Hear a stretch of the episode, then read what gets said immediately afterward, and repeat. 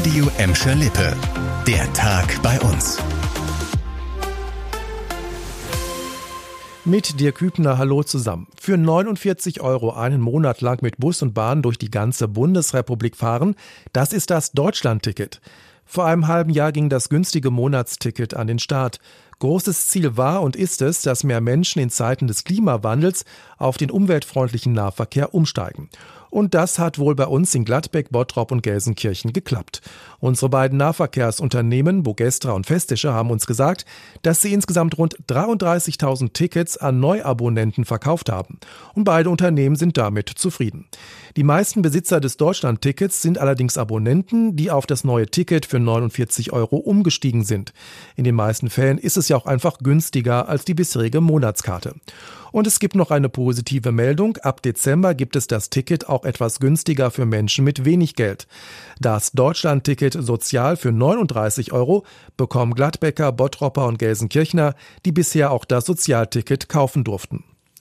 Nicht nur der Verkehr spielt beim Klimawandel eine große Rolle, beispielsweise sind Bäume gut fürs Klima.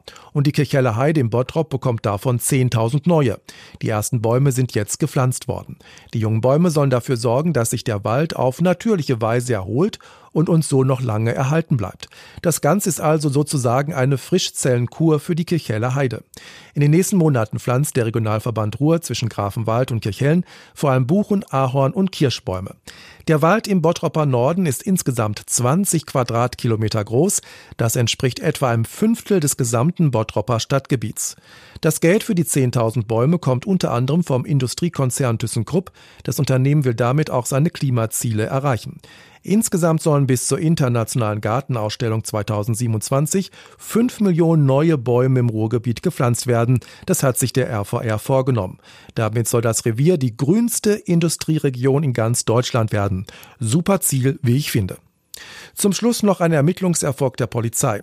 Nach zwei schweren Verkehrsunfällen haben die Beamten jetzt einen Jugendlichen geschnappt. Der erst 14-jährige Dortmunder soll im August mit einem Auto durch Gelsenkirchen-Brumke-Hüllen gefahren sein und zwei schwere Unfälle gebaut haben, so die Polizei. Erst gab es einen Unfall auf der Brüsseler Straße und wenig später dann einen auf der Europastraße.